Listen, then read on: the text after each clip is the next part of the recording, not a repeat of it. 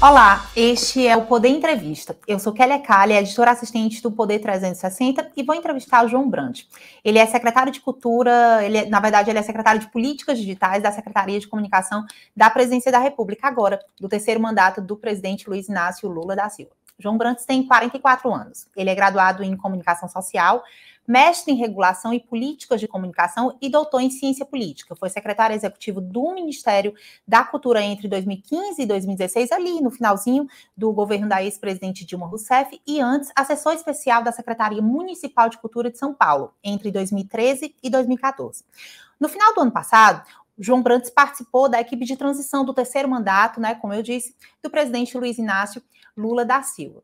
Secretário, obrigada por estar aqui com a gente, né? A gente vai conversar um pouquinho sobre é, a sua área, que é uma área extremamente sensível ao governo, ao Brasil e ao mundo hoje, que são ali as fake news. Obrigada por estar aqui. Eu que agradeço, Kelly. É, essa entrevista está sendo realizada ao vivo no estúdio do Poder 360 em Brasília e na data de hoje, 16 de maio de 2023.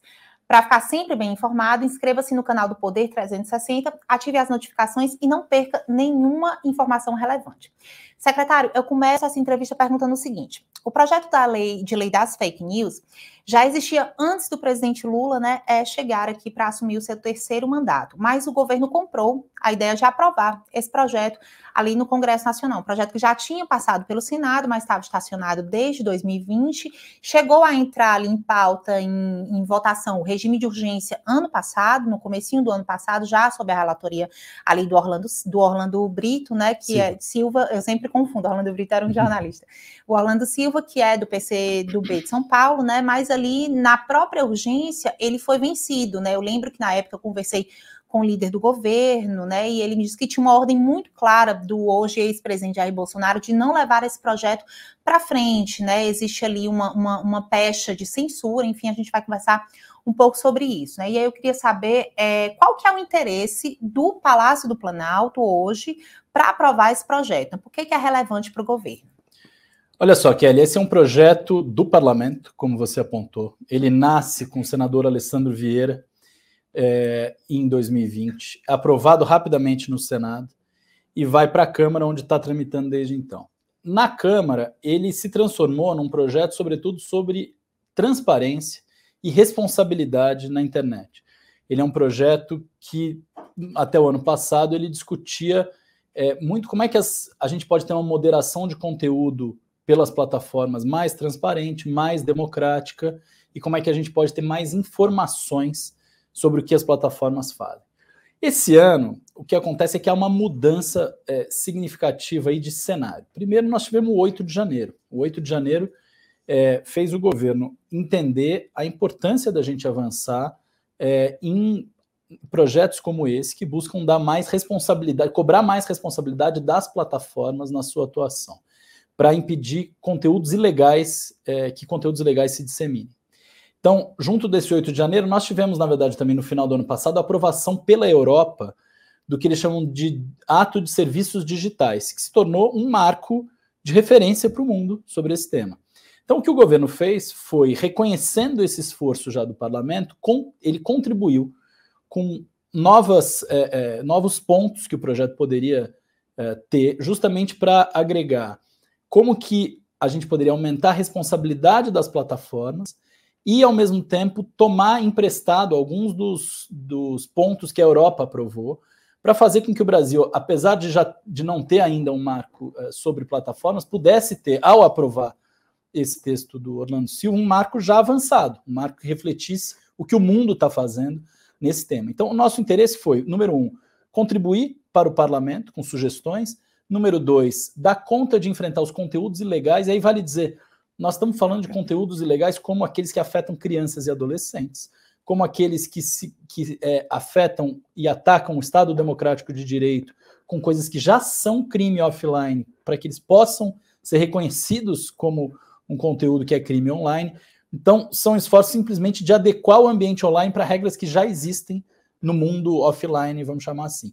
E apresentamos essas sugestões, o relator acatou uma parte, é, uma boa parte delas, e nós achamos que o projeto está pronto para ser votado e tem tudo para é, ser aprovado pela Câmara como um marco de referência que vai colocar o Brasil, junto com a Europa, à frente desse debate uh, no âmbito global.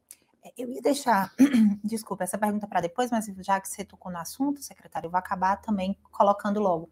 Existe uma discussão muito grande, a polêmica está muito em torno desse ponto também, o de que já há no ordenamento jurídico brasileiro, sobretudo no Código Penal, previsões para atacar ali, você, de certa forma, punir quem comete fake news, quem ali é, é, é, comete uma calúnia nas redes sociais. Por que, que esse ordenamento jurídico já posto e já consolidado não dá conta do ambiente digital? Ou ele dá conta e aí o Brasil precisa de mais uma legislação para ter uma segurança jurídica, digamos assim? Não, não, ele não dá conta. E vale dizer o seguinte: o projeto, apesar do apelido PL de fake news, ele pouco trata de fake news, justamente porque esse é um tema polêmico e difícil de você é, diferenciar onde que é, até onde é opinião, até onde eu estou fazendo uma informação fraudulenta, o que, que é simplesmente uma posição. Por isso que o PL não entra nisso. É importante que as pessoas entendam. O PL não tenta definir o que, que é desinformação e não cria é, um ambiente novo para regrar é, e tentar avaliar discurso das pessoas. Isso não está no projeto de lei. O que, que o projeto de lei faz e que não existe no ordenamento jurídico? Ele impõe para as plataformas um dever de cuidado sobre o ambiente digital. O que, que isso significa? Se você é concessionário de uma estrada, é, você não é responsável por todos os acidentes que, tão, que acontecem na estrada. Mas se você não fez a sinalização, não cuidou do asfalto, é, não botou guardrail, etc., você pode ter algum nível de responsabilidade. Mesma Nem que coisa... seja subsidiária, né? Isso. Ao mesmo tempo, a mesma coisa no, num hospital. O hospital não é responsável por todas as mortes que acontecem lá, mas se há um, um surto de infecção hospitalar, ele tem uma responsabilidade. É isso que a gente quer que valha no ambiente digital. As plataformas precisam ter a, a obrigação de cuidar para que esses conteúdos que já são ilegais offline, eles não se propaguem como quase uma, uma infecção hospitalar é, no ambiente online. Ah, essas leis já existem, mas hoje na prática você espera o dano acontecer, aí você pode pedir uma decisão judicial em cima disso, e aí você tem a, a, a plataforma só é responsabilizada se ela deixar de remover um conteúdo é, a partir de decisão judicial. Isso faz com que a gente só fique chorando sobre leite derramado. No caso das crianças, do ataque às crianças, nós vimos casos gravíssimos de apologia a crimes contra crianças e adolescentes se propagarem no ambiente digital e algumas das redes dizerem: olha, nós não entendemos isso como apologia. Como não entendem isso como apologia? Isso é um problema, estava afetando e, e mobilizando crianças e adolescentes para reforçarem e propagarem crimes. Então nós precisamos que as, as é, plataformas atuem de forma mais preventiva e menos é, é, simplesmente trabalhando com remoção quando o dano já está feito. Então, nossa, o espírito da lei é esse, e sobre isso não tem regulação nesse momento. É, o pedido de retirada de pauta por parte do relator, na semana, salvo engano, retrasada ali, né?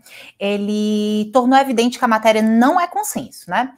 O senhor considera que houve um erro de comunicação entre o governo, o Congresso e a sociedade, seja a sociedade organizada, seja a sociedade de pessoas comuns, né? Ou seja, tudo que é, é, o senhor está dizendo aqui para a gente, isso foi comunicado com eficácia pelo governo ou não foi, assim? Olha só, Kelly, primeiro que como esse não é um projeto do governo, nós não, não construímos o um projeto, ele tem pontos que a gente não concorda necessariamente, Quais não... É seriam, por exemplo, esses Oi? pontos que, com que o governo não concorda? Não, assim? ele tem ali um protocolo de segurança, pontos que a gente acha que são um pouco é, é, imprecisos na, na, maneira como estão definidos, ou a nossa proposta, enfim, nós tivemos uma contribuição ao projeto e não nos cabe fazer comunicação ou ficar defendendo é, necessariamente com campanha um projeto que não é nosso, é do parlamento, é um projeto que o, o presidente Arthur Lira é, patrocina como um uhum. projeto de referência do parlamento. É um projeto que o Orlando Silva trabalha há três anos na relatoria dele. Seria, inclusive, injusto da nossa parte achar que isso é alguma. Enfim, querer que o governo tivesse qualquer protagonismo. Mas nós achamos sim que é importante que o projeto passe. E acho que, de fato, há uma questão de comunicação, mas eu não diria que há um problema é, é de comunicação em abstrato. O nosso problema é justamente o seguinte: uma parte do parlamento resolveu fazer uso político e campanha política em cima de um projeto, trazendo um monte de mentira e desinformação sobre o texto, falando de coisas que o texto nunca propôs, é, para tentar evitar qualquer tipo é, de regulação sobre ambiente digital.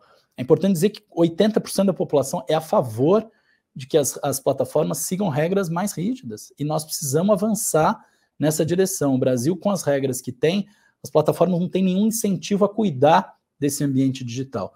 E isto é um problema para a sociedade brasileira. Por isso que reforça aquele, aquele estereótipo de que a internet é terra de ninguém, né? Terra, terra sem lei, né? É, é, isso, esse argumento é muito utilizado.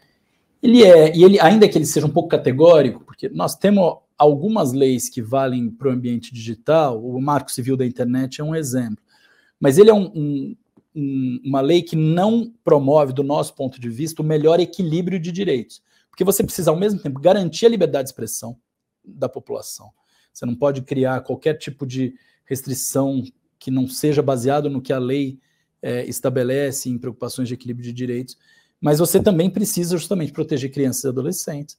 Você precisa é, fazer com que tenha instrumentos, caso a rede passe a ser usada é, para propagar crimes. Então, nesse sentido, você precisa de um ambiente equilibrado. Esta legislação não existe e isso faz com que muitas vezes as pessoas tenham essa percepção de que a internet é terra sem lei, porque veja, no ambiente online, é, offline, é, reparação ou, ou, processos na justiça são um dos elementos que você usa para garantir direitos. Você tem a polícia no, na rua, você tem os próprios. Você é dono de um shopping, você vai tentar ter regras é, é para que não tenha.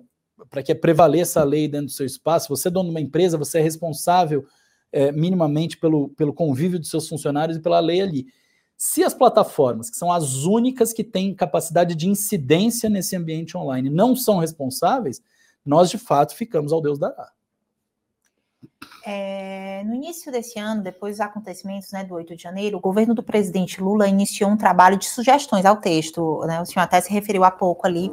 É, eu lembro até que teve no finalzinho de janeiro, salvo engano, é, um episódio que foi muito polêmico do próprio ministro da Justiça e Segurança Pública, Flávio Dino, querendo fazer uma espécie de, me corrija se o termo foi errado, né, foi impreciso, de regulamentação via MP, gerou um ruído muito grande, porque via MP são casos muito específicos e o tema já é sensível, de repente você lança uma proposta, discutir regulação ali via medida provisória, um ato unilateral, né, que depois vai ser discutido pelo Congresso, mas já começa a fazer efeito logo na data da publicação, né? Então teve esse ruído.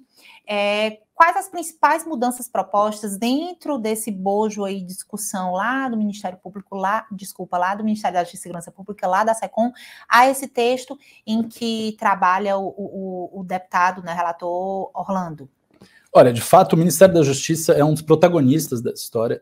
É, o Ministério tem tido uma ação muito importante na proteção dos direitos no ambiente digital o ministro Dino, a Estela Aranha, que é assessora para temas digitais, tem liderado isso internamente e tem é, liderado, eu e Estela dialogamos todos os dias, justamente pensando em, nos melhores caminhos para fortalecer o projeto do Orlando. A proposta que o governo encaminhou no final de março ao relator, ela trazia três novidades. A primeira é esse dever de cuidado, aquele exemplo que eu dei dos hospitais ou das estradas, para alguns crimes que já são crimes offline e que são, de certa maneira, temas pacíficos para a sociedade combate ao racismo, proteção de criança e adolescente, é, combate à violência contra a mulher, combate a, a aquela incitação a suicídio e automutilação, proteção da saúde Até no pública. jornalismo a gente tem muito muito critério quando vai você vai publicar uma matéria sobre eh, suicídio, você tem muito critério para você não encorajar é, um ato numa pessoa que está meio que na iminência de Isso, realizar. E você tem sim. estudos mostrando que algumas redes bastante acessadas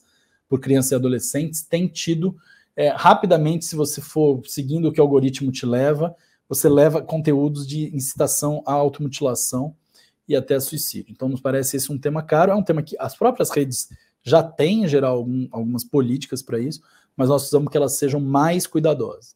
Então, essa noção de dever de cuidado. Segunda noção, que, inspirado no modelo europeu, uma ideia de que você precisa agir mais preventivamente do que é, para remediar. Então, a, a, velha máxima de que prevenir é melhor do que remediar é fazendo valê-la para o ambiente digital. O que significa? Eu preciso entender quais são os riscos sistêmicos que a minha atividade produz. Então, é, isso vale no setor financeiro, vale na regulação ambiental, isso passaria a valer no ambiente digital. É dizer o seguinte: olha, eu tenho algo, um algoritmo, ou o meu funcionamento da rede, ele está sempre gerando um engajamento negativo que está levando ao crescimento, por exemplo, de depressão entre adolescentes. Nós vimos esse exemplo nos Estados Unidos, vimos como o Facebook tinha, a Meta tinha essas informações na época nunca é, divulgou isso publicamente. Então, esses elementos de fazer com que as redes sejam ambientes cada vez melhores e mais seguros, especialmente para crianças e adolescentes, eles passam a ser uma obrigação das plataformas. Isso também foi uma sugestão que a gente encaminhou e que o, o relator é, assimilou. E nós temos a ideia de manter aquilo que no projeto já é uma promoção, um fortalecimento da liberdade de expressão. A ideia de que você tem que ter mais transparência, tem que ter uma moderação de conteúdo que te explique cada vez que houver uma suspensão de é, é uma remoção de conteúdo, uma suspensão de conta. Então, tudo isso nos pareceu absolutamente importante. Nós apresentamos propostas de reforçar aquilo que já estava no texto. Basicamente, esse foi o conjunto de sugestões do governo. Eu acho que nessa discussão ali, mais ou menos 40 dias, talvez tenha sido esse o período, é, existia um lapso. Eu lembro que Orlando passou pela gente ali no corredor e jornalista sempre corre atrás de parlamentar nos corredores do Congresso Nacional e a gente correu, conversou, deputado, relator, e aí como é quem é que vai fiscalizar? Quem... E me parece que naquele momento, há cerca de 40 dias, havia um lapso de fato quem ia fazer essa, essa fiscalização, né? E isso ainda é um ponto. Quem é que vai fazer essa fiscalização, secretário? Olha só, na nossa proposta, a gente acha que nenhum órgão deve olhar para conteúdos das pessoas. Ninguém deve ficar avaliando se aquilo que você falou é verdade ou mentira. Isso não está fora do projeto. Ninguém deve ficar avaliando se o conteúdo do fulano deve ou não ser mantido online, a não ser as próprias plataformas ou uma entidade de autorregulação. Essa é a nossa proposta. Ao mesmo tempo, você precisa de algum órgão para olhar para as obrigações que a lei impõe às plataformas. Aquelas obrigações precisam ser supervisionadas. Então, se eu estou dizendo que é, o Facebook, o Instagram, o Twitter, o YouTube vai ter que cumprir determinadas regras, eu preciso ter alguém que olhe e fale, está cumprindo ou não está cumprindo. Se não está cumprindo, você tem algum tipo de sanção. Uhum. A nossa proposta é que isso fosse feito por uma entidade autônoma de supervisão, ou seja, independente do poder público, do poder público, não, desculpe, independente da administração direta e com capacidade é, de ter os instrumentos para lidar com essas, é, essas obrigações, para supervisionar essas obrigações. Isso gerou um grande mal-entendido, na verdade não é um mal-entendido, houve uma campanha difamatória e de desinformação sobre isso, falando, ah, estão se criando o Ministério da Verdade, que é uma bobagem, quem lê o texto sabe que isso não para de pé um segundo, mas é, isso fez com que esse elemento fosse tirado do texto. Qual que é o problema? o, o, Congresso tem. Esse projeto nasceu no, no, Congresso Nacional, então tem visto de iniciativa, ele não pode ficar dizendo em detalhes quem vai fazer o quê e tal. Então, nossa sugestão é que eles tragam as proteções que o Congresso achar que precisam ter para que essa, esse órgão de supervisão, primeiro, não cuide de conteúdos individuais, e essa é uma proposta que veio do governo, é, que eles possam repetir e repercutir isso, acho que é positivo para todo mundo, e que eles possam indicar se houver alguma é, é, orientação mais geral sobre quem deve cuidar, mas me parece que, até por vício de iniciativa, não vai caber ao Congresso ficar detalhando é, muito essa, essa função. Nós achamos que, em qualquer caso, deve ser um órgão autônomo, alguém que, tenha, é, é, que não esteja controlado por qualquer governo. Mas se não ficar previsto no projeto, a gente entra naquela margem de discussão discricionária, que vai caber a algum ente, não se sabe qual, agir muito dentro da, do espectro da discricionariedade e não daquele espectro de rol taxativo, né? Quando a gente fala de penalidade, de punição, é importante que você tenha um cerco fechado de. de, de Mas as sanções de, estão né? definidas. As sanções estão definidas no texto, estão bem definidas. Me parece que o que o Congresso entender que são garantias importantes que eles querem é, gerar, o Congresso deve apontar no texto. E aí, é, eu acho que o, o, nosso papel, por exemplo, dá para pensar num conselho que tenha é, minoria do Poder Executivo, que tenha indicações da Câmara dos Deputados, do ah. Senado Federal, dos órgãos do Judiciário, da OAB, por exemplo. Essa proposta, é, recentemente, a, a, Comissão, acho que de Direitos Digitais da OAB, levantou uma proposta nesse sentido. A gente vê com bons olhos algo nessa direção. Mas achamos que é preciso afirmar, sim, é, esse papel de autorregulação em relação a conteúdos, para que não haja confusão. Conteúdos individuais devem ser tratados ou pela justiça, ou pelas plataformas, ou por um órgão de autorregulação. É, qualquer órgão deve olhar apenas para as obrigações que as plataformas têm a partir da lei. Tá. É, o senhor é especialista em comunicação digital, né? Então, partindo desse, desse seu foco muito da tecnicidade, né? Qual que é a sua avaliação acerca dessa regulamentação do, do uso das redes sociais? Né? Isso ele vai de fato gerar um protecionismo social, digamos assim, né? A gente está aqui conversando há um tempo e ela, elencamos minimamente é, aspectos cotidianos que nos protegem é, segundo o uso da, das redes sociais, o uso saudável das redes sociais, né? Crime de incitação ao ódio, ao racismo, né? Então, como é que esse cerco, a partir desse projeto, digamos assim, esse cerco, ele vai trazer uma vida saudável na perspectiva da coletividade social, né? Como é que você enxerga isso, secretário? Olha só, teve uma reportagem outro dia no, no Fantástico sobre o Discord e o uso uh, do Discord por adolescentes. Teve uma frase é, que um dos especialistas usou, já não lembro quem, que dizia o seguinte: é, você entra em determinados ambientes do Discord e você fala, é um lugar, talvez é, é mandar seus filhos para o lugar mais perigoso da cidade, duas da manhã, sozinhos. Nós não podemos ter nas redes sociais um ambiente desse tipo em que não há ninguém cuidando daquele ambiente. Nós precisamos fazer com que os ambientes digitais tenham o mesmo nível de cuidado que tem tanto os ambientes privados como públicos, os que a gente frequenta. Né? Então, é, na prática, o que a gente espera que aconteça a partir da aprovação da lei é isso: um ambiente mais seguro, especialmente para crianças e adolescentes, um ambiente em que os nossos direitos estejam mais protegidos, inclusive o nosso direito à liberdade de expressão, e que a gente é, tenha por parte das plataformas maior responsabilidade.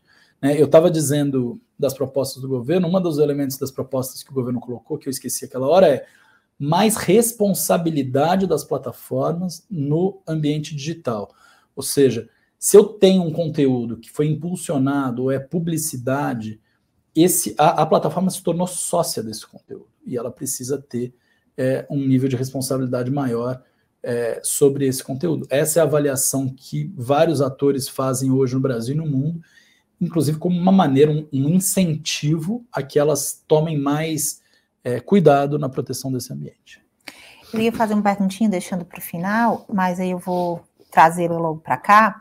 É, ano passado, na época das eleições, já na campanha em vigor, é, o deputado Janones ocupou um posto muito relevante dentro das redes sociais, na perspectiva mesmo eleitoreira, para canalizar ali a candidatura, né, na época a candidatura do presidente Lula. E ele foi uma peça-chave, porque eu lembro que a gente consome rede social, né? Enfim, eu lembro muito que as pessoas diziam que ele estava fazendo, que os filhos do ex-presidente Bolsonaro sabiam fazer muito bem, que era ali é, é, organizar a rede social, fomentar a rede social em torno de uma tecnologia que é nova e que me parece que o PT não consegue acompanhar. A comunicação do próprio partido, do governo, está tendo muita dificuldade, dificuldade ali para se colocar dentro das redes sociais, né? E eu imagino que esse, esse seja também um desafio do próprio governo, né? Como é que você vai se engajar sem utilizar robô, sem utilizar mentira? Ali a gente sabe que uma mentira contada várias vezes se tornou verdade, essa é uma sabedoria popular que é muito, é, é muito real, digamos assim. Então, queria que você nos falasse um pouco de como é que o governo está tentando lidar com, essa, com essas redes sociais para tentar chegar e alçar espaços positivamente, como alçou no passado, né, ali o, o ex-presidente Jair Bolsonaro. Olha, acho que o exemplo que você trouxe do Janones, ele me permite responder essa pergunta por um, por um caminho. O Janones faz um trabalho muito importante nas redes, ele, e ele usa um pouco da linguagem da urgência, do alarmismo, é agora, veja que é inédito, é, é um pouco esse chamado que ele sabe explorar muito bem, que ele usa, ele usa é, sem mentiras, sem ter que explorar fake news nem nada tem um ou outro caso de uma coisa que desviou, aquilo ali é coisa que é, é, é, é marginal. No geral, ele está levantando os fatos e fazendo barulho em torno dos fatos, mas barulho com aquele clima de urgência e de alarmismo. Isso é próprio de um deputado como o Janones, isso é muito positivo para é, promover determinados discursos, mas isso não é a linguagem que o governo deve utilizar. O governo deve ter uma linguagem mais sóbria, buscando trabalhar em cima dos fatos, buscando reforçar o diálogo com diferentes públicos e, e mostrar a política que está sendo feita nos diferentes ministérios. E o ASECOM está nesse esforço de organizar tanto as suas redes, como as informações que ele provê para jornalistas e para quem é, é, quer informações é, do governo, né, via Secretaria de Imprensa, etc., ou, ou, via sua produção audiovisual, trazer esses elementos, trazer essas histórias, trazer as histórias dos brasileiros que são beneficiados é, pelas políticas públicas e como a vida deles muda, trazer é, debates sobre tema, ou, ou, responder a temas e a, e a questões que estão na ordem do dia. Isso também tem muito a ver com usar bem as redes, é você conseguir conectar um assunto que está na ordem do dia com um tema de algo que você já está fazendo. Agora, você não faz isso da hora da noite para o dia, tendo pego uma secretaria, um ministério como a, a, a da SECOM do governo Bolsonaro, que não tinha contrato de monitoramento digital, que não tem um contrato próprio, justamente de, de redes, que estava desestruturada para dar conta disso. E para funcionar essa comunicação no ambiente digital hoje, você não vai falar sozinho, você não fala como se você tivesse em 2010 falando do governo para a sociedade. Você precisa dialogar, você precisa gerar informações para todos aqueles interlocutores da situação da oposição, etc., que estão buscando diálogo contigo. Eu tenho certeza que daqui a alguns meses nós vamos ter uma avaliação muito positiva da comunicação do governo, é, porque tem havido um esforço muito grande do ministro Paulo Pimenta nessa direção em organizar a casa. Depois de um governo como o governo do ex-presidente do ex-presidente Jair Bolsonaro, né, mais alarmista, digamos assim, mais imediatista, né?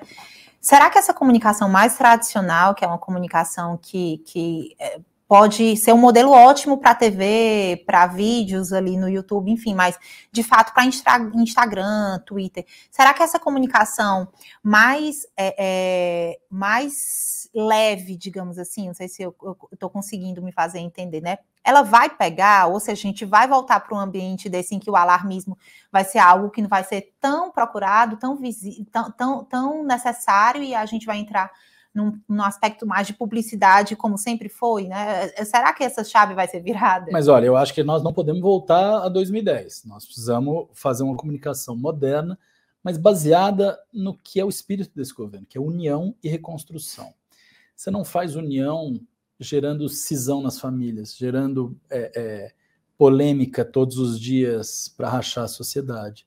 Você não promove união é, distribuindo mentiras, como fazia o governo anterior, distribuindo ataques a, aos seus adversários o tempo inteiro. Você promove união defendendo o Brasil, defendendo aquilo que o, a, a população precisa em termos de políticas públicas, precisa ter suas necessidades atendidas.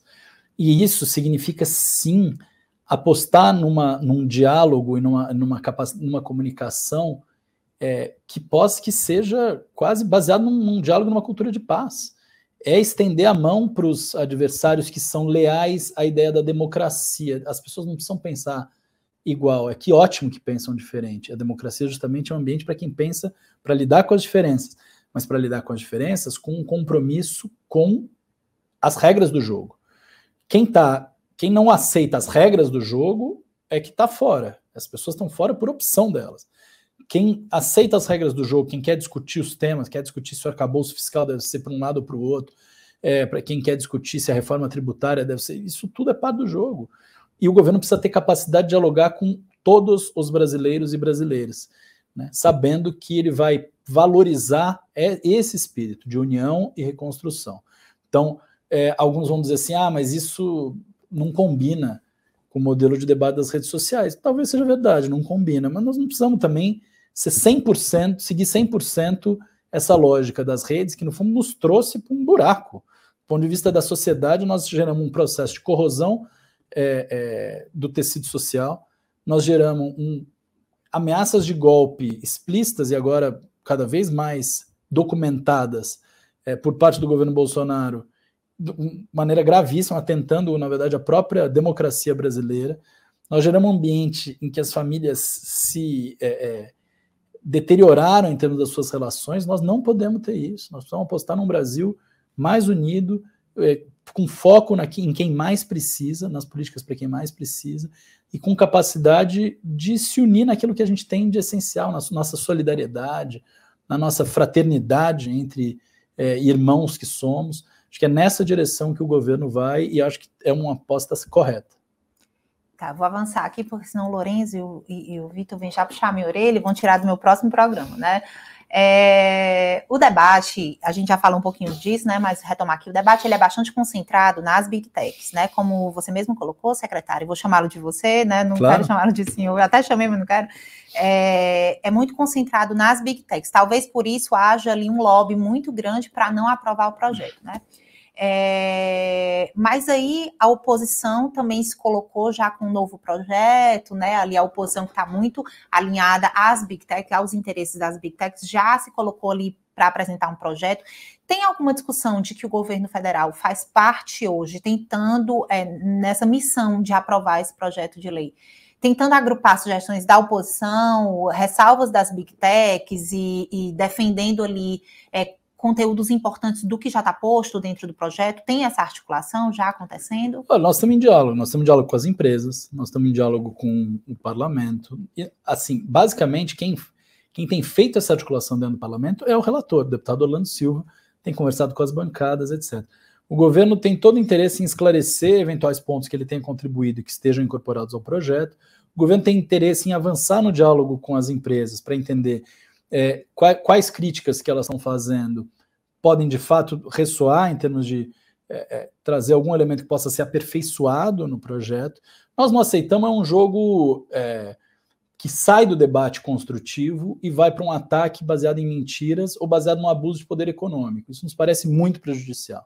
Vocês imaginem se o governo pegar a sua base de cadastro do Bolsa Família ou do cadastro do SUS e saísse distribuindo mensagem para defender só a sua posição sob pele de fake news. Ia ser um escândalo, ia ser chamado de um abuso de poder político. Nós estamos vendo isso acontecer com parte das big techs. Então, esse, esse clima não interessa. Não interessa a nós, e eu acho que eles já entenderam também que não é positivo para o debate, não é construtivo. Então, nós estamos, nós nos engajamos num debate construtivo com as empresas, é, entendendo que são interesses é, opostos. E o que a gente entender que são que a gente tem como chegar num acordo, nós vamos oferecer ao relator Orlando Silva como um caminho possível, inclusive para distensionar uh, o debate em torno do projeto. Você falou em crítica, secretário, e você é doutor em ciência política, né? E também já foi é, número dois do Ministério da Cultura, né? É, qual a sua leitura acerca é, da postura do ministro Alexandre de Moraes nessas decisões que se relacionam às big techs, né? O, o ministro ele é ali é, relator de um projeto das milícias digitais, né? Eu lembro que houve uma crítica muito grande pela forma como ele se tornou relator à época. O presidente da corte era o, o, o Luiz Fux, né? É, é, é, chegou ali, não houve um sorteio oficial, como sempre ocorre nas distribuições de relatorias, né? O ministro então se tornou esse relator e aí acabou é, é, sendo prevento em todos esses processos que se relacionam de alguma forma a fake news, né? E aí tá dentro desse jogo aí é, em relação às big techs, né? Na semana passada a gente acompanhou durante a semana, ali, as decisões dos ministros, né, todo esse comportamento se utilizando do poderio também econômico, como você explicou aqui, a listagem, né, enviar ali para os usuários, né, mensagens de um, de um discurso único, né, e eu lembro que isso foi muito é, foi essa ressalva que foi feita na decisão do ministro Moraes, mas o fato é que o ministro foi muito criticado por ter exigido a retirada de um conteúdo e ali, segundo os críticos, né, se caracterizaria já como algo de censura. Né? Então, queria que, que você falasse um pouco de como você enxerga essas decisões do ministro Moraes nesse campo aí tão delicado. Eu acho que o ministro está navegando justamente nesse mar revolto é, do tema que se tornou, né, a, a, o tema das redes se tornou um mar revolto, porque é um tema onde acontece boa parte das disputas políticas e utilizando armas completamente é, fora do jogo democrático, num ambiente em que as regras não são suficientes para lidar com essa é, é, esse mar revolto. Então, ele está tendo que... não tem um precedente, né? Tudo muito novo, digamos assim, né? É novo, mas é, o Congresso já deveria ter avançado sim, em algumas regras sim, sim. e isso daria mais conforto para todo mundo, inclusive para o próprio ministro, que certamente não se sente é, confortável tendo que usar do seu poder geral de cautela ou da sua... É, é, da leitura de como é que o, o ordenamento jurídico hoje, da própria Constituição, oferece a ele. Acho que ele tem tomado decisões a gente pode discutir uma coisa ali, outra ali. É normal, acho que discussões, é, as discussões estão, as decisões estão sujeitas a crítica. Mas ele tem tomado decisões buscando preservar o ambiente democrático, buscando preservar é, a, a, integridade do debate público, buscando ter, é, é, preservar a rigidez do processo eleitoral quando estava é, respondendo ali pelas eleições no TSE. Então, quanto mais o, a, o Brasil tiver regras mais claras e com capacidade de justamente aplicar essas regras, então as pessoas falam, ah, mas é, por que, que precisa de um órgão de, de supervisão justamente sobre a obrigação das plataformas? Para isso, para poder é, lidar com os casos que não são casos individuais, mas que sejam relativos às obrigações das plataformas. Quanto mais essas regras estiverem claras e definidas pelo próprio Congresso, melhor. Melhor para o STF, que não tem que ficar se colocando à frente desse processo, melhor para a sociedade brasileira, que vai ter como criticar a partir de um conjunto de regras claras, e melhor para quem é o, o, o, afetado, seja como tem o seu direito afetado por alguma decisão positiva ou negativamente, ele vai ter regras mais claras de como apelar, de como discutir essas decisões no ambiente, é, é, vamos dizer assim, com centro de gravidade baixo. Vamos para a nossa última pergunta, só fazer uma observação. A gente estava conversando aqui no bastidor sobre marco temporal, né? Ali uma discussão que está no STF, voltou para o Congresso, enfim.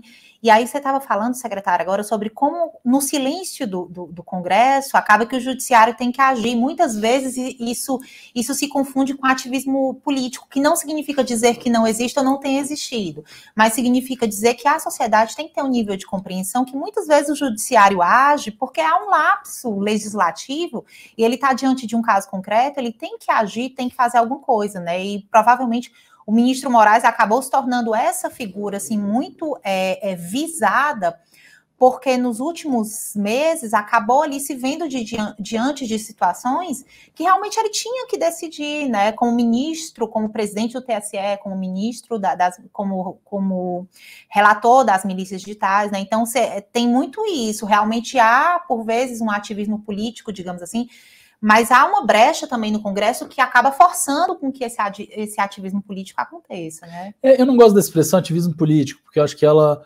tira a legitimidade de decisões que o, o judiciário toma no âmbito do seu, das suas competências. De ofício, é, né, ali, né? É, eu acho que assim, nós podemos, quanto mais a, as regras forem mais claras, como a gente estava dizendo, menos ele tem que fazer uso de um poder geral de cautela, vamos chamar assim. Mas é, é um.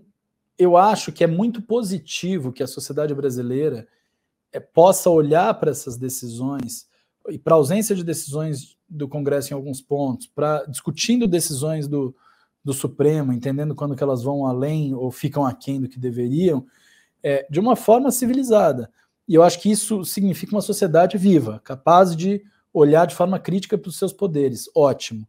Eu acho que quando isso se torna um ataque pessoal seja a ministros é, do Supremo, seja a presidente da Câmara ou do Senado, etc., aí nós saímos de uma discussão saudável e a gente vai para uma discussão ad hominem, uma discussão que foca só no, é, no personagem, que não nos leva a lugar nenhum e que nos faz muitas vezes deixar em segundo plano a questão de mérito mesmo, ou seja, decisões, aquela, aquela ação do, uh, do judiciário tem ou não legitimidade, passou ou não do ponto em alguma questão. Ou seja, parece que a gente não vive ali no mundo do contrato social. Às vezes a sensação que a gente tem no meio dessas brigas todas é que a gente vive no estado de natureza, não tem regra, não tem nada, assim, né? É difícil. É, eu, eu tenho falado, que, mas aí é sobre o ambiente digital. Eu acho que a gente, nos últimos 10 anos, acabou abrindo mão de valores importantes que o jornalismo profissional tem para a organização desse ambiente informacional. Né? Então, de ouvir os dois lados, de buscar as pautas centrais de tentar ser objetivo. Ah, nunca é objetivo, nunca é, mas a regra geral é que seja. Então, o leitor, o, o espectador, ele olha de forma crítica quando ele sente que está uma cobertura enviesada. E o ambiente das redes sociais, ele promove justamente a polarização, é, no pior sentido da palavra. Uhum. Aquela né, de, de promover visões extremadas e fora de uma discussão mais racional sobre os melhores caminhos para a sociedade brasileira. Então, minha última pergunta, né? É, vamos supor que a gente se encontrasse na rua, eu soubesse que você era João Brandt, você não soubesse que eu sou jornalista Kelly Calha. Eu chegaria e diria, secretário, por favor, me convença de que o projeto de lei das fake news, a regulamentação é, é relevante, né? Pessoa comum, leiga, né? Como é que você responderia, secretária, a essa pergunta? Olha, o projeto promove mais liberdade de expressão, promove mais equilíbrio de direitos, protege nossas crianças e adolescentes, aumenta a responsabilidade das plataformas é, e promove um ambiente, então, de, de toda forma, um ambiente digital mais saudável e mais seguro. É só golaço, não tem por que ser contra. se eu lhe perguntasse é, como, como é que você me convenceria de que não há censura dentro desse projeto, já que há grande crítica? Porque não tem pé nem cabeça essa frase de que há censura. Quer dizer, se, um, se, o, se o projeto não faz avaliação de conteúdos das pessoas, se ele não, não discute o que, é verdade, o que, é mentira, se ele não dá poder a ninguém para ficar retirando conteúdos individuais, não tem da onde é, tirar de que ele é censura, não tem pé nem cabeça. Vão frase. aprovar? Eu espero que sim, acho que a uhum. resposta está na mão do Congresso. Tá bem. Chega ao final esta edição do Poder Entrevista. Em nome do Poder, do Jornal Digital Poder 360, eu agradeço, João Brandt, por participar aqui, tá, João Brandt? Muito obrigada. Eu que agradeço a oportunidade. Difícil conciliar a sua agenda, mas deu certo, hein? Obrigado pelo, pelo convite, obrigado pelos espectadores que nos acompanham aí. Agradeço também a todos vocês que assistiram a este programa. É, Para ficar sempre bem informado, inscreva-se no, inscreva no canal do Poder 360, ative as notificações e não perca nenhuma informação relevante. Muito obrigada e até a próxima.